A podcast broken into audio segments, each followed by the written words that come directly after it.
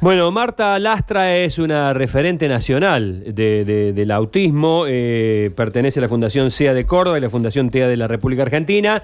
Eh, tengo el gusto de conocerla y siempre eh, echa un rayo de luz sobre un tema tan, pero tan muchas veces poco tenido en cuenta como es el autismo. Marta, buen día, gracias por atendernos. ¿Cómo estás? Hola, buenos días, Sergio. ¿Cómo estás vos? Todo muy bien por acá, ¿eh? Bueno, el tema, el tema puntualmente del autismo, y creo que el presidente lo nombró, me- si no me equivoco, Sí, eh, sí. hizo eh, relación. Sí, fue un pedido, fue un pedido mío, ese, eh, Sergio. Te aviso que fue un pedido y una llegada a través de gente que se solidarizó y, bueno, pude llegar directamente al presidente. Entonces, este... Perdón, ¿hablaste personalmente con no. Aníbal? Bien. No, no hablé, hablé con sus, sus, sus, eh, este, asesores directamente, Alberto sería, ¿no? Sí, Eh, Alberto, con yo la tengo sus secretarios directamente, pero bueno, hablé el miércoles a la noche y el viernes a la mañana estaban derogados los, los, las resoluciones que nosotros nos, nos perjudicaban mucho, porque, a ver, si bien lo que más se conoce, lo que más se conoce en este momento es este que eh, la... eh, el permiso para circular de las personas con discapacidad, porque es lo que nosotros podemos ver en concreto. ¿sí? Eh, lo más importante es que se dio vuelta atrás eh, con resoluciones tanto de la Superintendencia de Servicios de Salud como de la Agencia Nacional de Discapacidad que nos suspendían las prestaciones. Entonces, imagínate, en este momento, a ver, en mi caso particular con Genaro, eh, yo tengo psicóloga, fonoaudióloga, psicomotricista, psicopedagoga y el maestro de apoyo todos los días trabajando. Mm. Entonces, trabajan incluso más que antes, porque ante una situación de crisis que se me puede dar a las 10 de la noche, son, los- eh, bueno, por lo menos las psicólogas es la primera que llamo. Entonces, este, siguen trabajando de manera online a través de Zoom, Skype, eh, videollamada, de acuerdo a la actividad que tenemos. Y Genero sigue teniendo incluso hasta más prestaciones que antes, te digo, ¿no? Claro. Si nosotros suspendemos eso, ¿qué hacemos? Claro. Imposible. Nos suspendieron, no las, nos las suspendieron.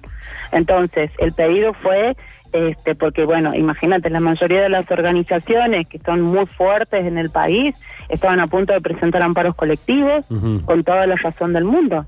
Eh, y bueno, el pedido fue antes de que se arme el hecatombe, fue directamente porque aquí había que solucionarlo y no importaba cómo, pero había que solucionarlo. Si se estaba cuidando todos los sectores, me parece que lo más vulnerable, los más vulnerables, en este caso los discapacitados, este, son los primeros, incluso por la misma convención de las personas con discapacidad, ¿no? Que en situaciones de riesgo humanitario son los primeros que deben ser este, sostenidos y contenidos. Eh, entonces, este, em, bueno, la verdad que lograr que se vuelva atrás con resoluciones que nos limitaban y suspendían ha sido el principal logro. A ver, estamos hablando de prestaciones de marzo y de abril. Veremos mayo. Eh, el tema entonces de la libre circulación no es simplemente una circulación para di- distractiva o recreativa, sino muy No. puntual. Claro. Bueno, mira, el, se ha dado dos, se ha dado dos, este, do- dos fenómenos ahí porque quizás para muchos he leído mucho. A ver, ayer, ayer primero estaban todos, eh, primero muy light, después entendieron la, la, la, la- ver, los grupos de papás y de, mm, de todos estos sectores son difíciles porque nosotros vivimos situaciones diferentes. ¿Sí? Entonces, a veces los cuestionamientos son acorde a las situaciones particulares que vive cada uno. Si bien está organizado por días con terminación del documento, uno no le va a decir al niño, bueno, hoy no, te, no entres en crisis, entra Claro. mañana en crisis porque te llevamos. Pero esto es una situación, esto es, esto es algo paliativo. La situación es extrema, o sea, el riesgo es elevadísimo. La única manera de poder ordenar, me parece que si bien puede haber sido acertado o no, es esta. ¿Sí? Eh, entonces, eh, usar esta herramienta para que en los días que pueda salir pueda autorregularse o pueda o pueda entender o modificar nosotros la rutina para esos días es fundamental, pero tampoco podemos decir que esta situación va a solucionar todos los problemas Sí, de los chicos que no se pueden auto- autorregular. Es una herramienta, la tenemos que tomar como tal y poner eh, de nuestra voluntad, seguir poniendo de nuestra voluntad, de nuestra buena voluntad para buscarle la vuelta. Eh, sabemos que esto no es lo óptimo, se sabe que no es lo óptimo, pero es la única herramienta con la que podemos contar debido al grave peligro que tenemos. Marta, eh, eh, esta situación de de encierro obligatorio, la cuarentena, a, las eh, personas con autismo los vuelve, digamos, más, más sensibles, eh, el estar en, su, en sus casas rodeados de su grupo familiar, los, este, eh, al contrario, es, es, mejor. corro, corro el tema de las necesidades terapéuticas que son insalvables, pero digo, el, clima, el clima en la casa, ¿los, los, los mejora o, los pone en un riesgo más, más grande? depende del caso. Todo por, algo, por algo se habla de un espectro, ¿no? Mm. Eh, habla de un espectro por el hecho de que son todos casos que son totalmente diferentes uno de los otros. Sí, hay chicos que pueden, este, que pueden directamente, eh, eh, pueden adaptarse rápidamente, hay otros que no.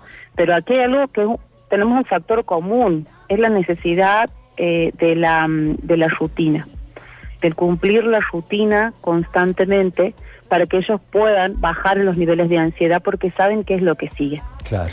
¿Sí? Eh, no es lo mismo vos, por ejemplo, si te levantas un sábado y dices, bueno, vos no, porque estás trabajando también de lunes a, lunes, bueno, bueno, yo lo visto un domingo que se te pinta que querés hacer un asado y después de golpe quieres hacer ravioles. ¿Y, ¿Y cómo lo anticipas?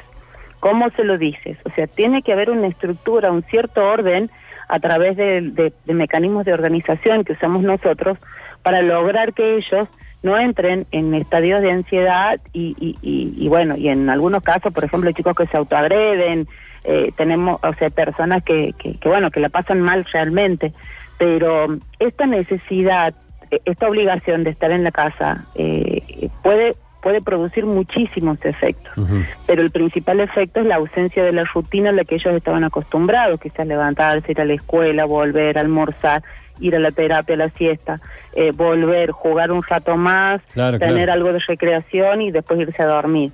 Que implicaba un cansancio físico y un agotamiento mental necesario para que el descanso pueda ser aliviante, o sea, pueda ser, no sea una locura. Esa, esa posibilidad ahora de, salir de, la casa, me imagino que, debe haber sido muy bien recibida, aprovechada. ¿Y cómo es la característica? ¿Es, es así, no? Eh, no a mucha distancia del hogar, con alguna persona conviviente que lo acompañe. Esa, esa es la forma.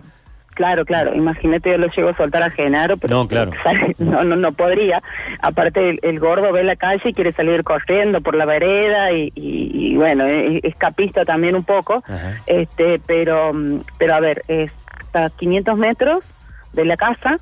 Eh, este, depende de la terminación del documento, son los tres días que se pueden salir. Tratar de salir principalmente con todas las medidas de seguridad. Eh, este, teniendo en cuenta los lugares, cada una de las mamás, por lo general las mamás o los papás son los que salen y, van a saber tomar esas precauciones. Este, y em, son paseos cortos, o sea, no podemos estar toda la tarde jugando en una plaza, o sea, son paseos, no podemos ir a la plaza a jugar. Claro. Son paseos. ¿Para que Para que la oxigenación, no sé, la caminata, eh, la actividad física leve pueda bajar un poquito, pueda ayudarlos con, con, con, bueno, principalmente con el tema de la ansiedad y bueno, los profesionales son los que pueden dar más especificaciones este, eh, sobre el tema, ¿no? Pero para nosotros controlar o, bajar un poquito la ansiedad es lo más importante, para que ellos se puedan quedar tranquilos. Eh, justamente le quería preguntar sobre eso eh, como último dato, porque si bien los niños habitualmente requieren de todo un equipo que los contenga, en esta cuarentena los papás también necesitan una contención. Totalmente, no te das una idea. no te das una idea. Si a un niño que no tiene un diagnóstico nomás, si un niño no enloquecen, imagínate lo que es por el otro lado. Eh, pero este, la verdad que, que sí. Eh, en mi caso particular es cuanto más estoy hablando con, con los terapeutas y principalmente con la psicóloga de Jena. Eh, para poder este, manejar las cuestiones de límites, porque a ver, no es lo mismo trabajar con los niños en la casa, en la mesa donde ellos comen o juegan, iniciar una tarea, una tarea terapéutica o una tarea pedagógica, ¿sí? Porque ellos tienen estructurado que en esa mesa ellos hacen otra cosa. ¿Entiendes? Entonces, en ese lugar específico ellos no trabajan con su terapeuta, ellos van y son los mejores alumnos en, el, en la terapia o en, o en su colegio, pero en la casa eh, ellos tienen estructurado, la tienen estructurada de otra manera. Entonces, eh, organizarnos a nosotros y aprender para los padres es otro tema, porque nosotros no tenemos las herramientas para eso. Imagínate para controlar una crisis, que hoy por hoy son un poquito más constantes, eh, controlar, la verdad que yo particularmente estoy muy saturada. Ujú, Te entendemos. Entendemos. Marta, gracias por este contacto. Un saludo muy grande. Gracias, gracias a todos, un beso enorme Sergio, Hasta gracias luego. por todo, ¿eh? Muy amable. Adiós.